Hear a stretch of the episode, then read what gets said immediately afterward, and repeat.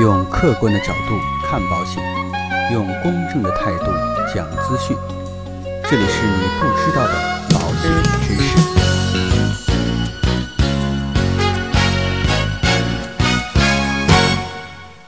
好，各位亲爱的朋友们，大家好。今天呢，跟大家一起来聊一聊有关于这个医疗险方面的一些内容。医疗险呢，应该是在人身保险合同当中啊，最遵循损失补偿原则的一种险种。相对应的呢，医疗险的保费啊，也比定额给付的人身保险、重疾保险、意外保险要更加的便宜。在市面上销售的这个医疗保险啊，目前主要分为以下几种。第一个呢，就是意外伤害医疗保险，这个呢，主要是报销因为意外伤害而导致的治疗费用。还有一个呢，就是住院医疗保险，这个呢，报销的是住院医疗期间啊所花费的治疗费用。第三个呢，门急诊医疗保险，报销门急诊治疗的医疗费用。还有一个就是高端医疗保险，主要报销大病治疗的这个治疗费。那到底在选择医疗险的时候啊，我们应该注意什么呢？我们应该重点去关注啊，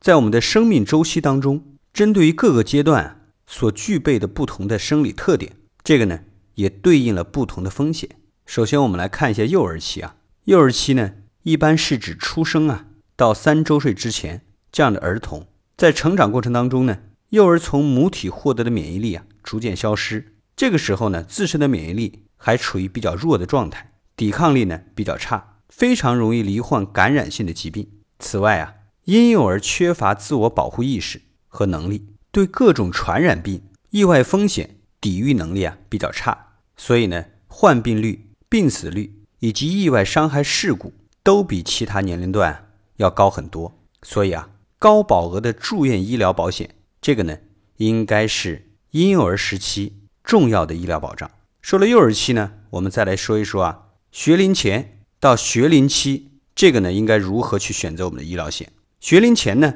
是指三到六岁左右的孩子，在上小学之前的这个阶段；学龄期呢是指六到十二岁进入青春期前的这个阶段。这两个阶段的儿童啊，发病率相对我们的幼儿来讲有所降低，但是呢也有一些高发的这个疾病，比如说啊龋齿、屈光不正、肥胖、缺铁性贫血、传染病。肠道疾病以及比较轻的这种意外事故，所以啊，在这个阶段呢，应该去购买门急诊医疗保障、意外医疗保障这样的险种。好了，我们再来讲一讲青春期啊。青春期呢，一般是指第二性征出现到身高停止增长的这个时期，一般呢在十九岁以前。这个阶段呢，营养不良、痤疮、运动性损伤、营养性贫血等相关的症状比较高发。所以啊，意外伤害医疗保障是这个时期的第一需求，住院医疗保障呢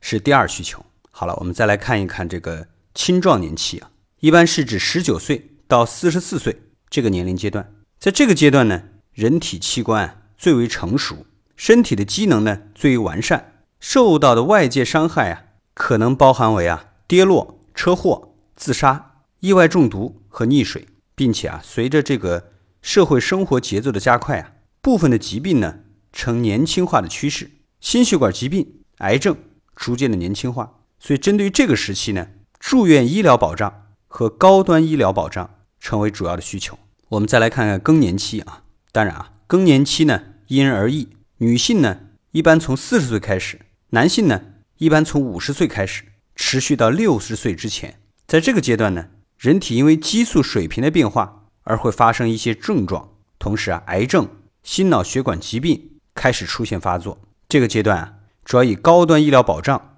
为主要的需求。最后啊，我们来看看老年期应该怎么去选择我们的医疗险。老年期呢，是人体的最后一个阶段，更年期结束之后啊，就已经正式迈入了老年期。这个阶段呢，身体全面出现退行性的变化，而在这个阶段当中呢，各类的医疗险都是重点的需求。在条件允许的情况之下，尽量的全面去保障医疗险。那我们的消费者啊，在选择医疗险的时候，应该注意哪些内容呢？首先啊，选择医疗保险的时候，应该优先考虑的因素啊，就是保障范围；其次呢，考虑的就是保障的额度；最后考虑的是保险费，因为医疗保险呢是损失给付型的保险，也就是产生了责任范围之内的医疗费才能获得相应的理赔。所以再多的保额啊，如果说对应不上正确的保险的责任，也是没有任何意义的。同时呢，我们的消费者啊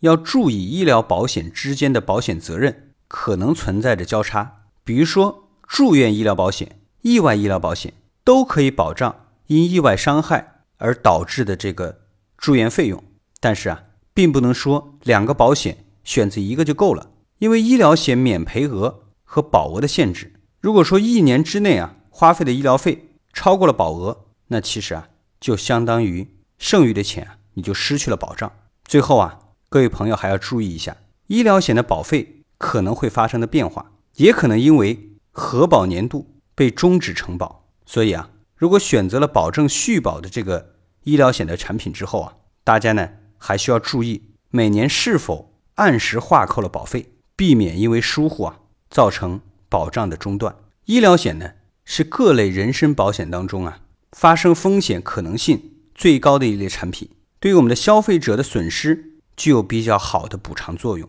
当然啊，在选择医疗险的时候啊，大家最好能够注意从我们的需求出发，做好全面的保险保障的组合，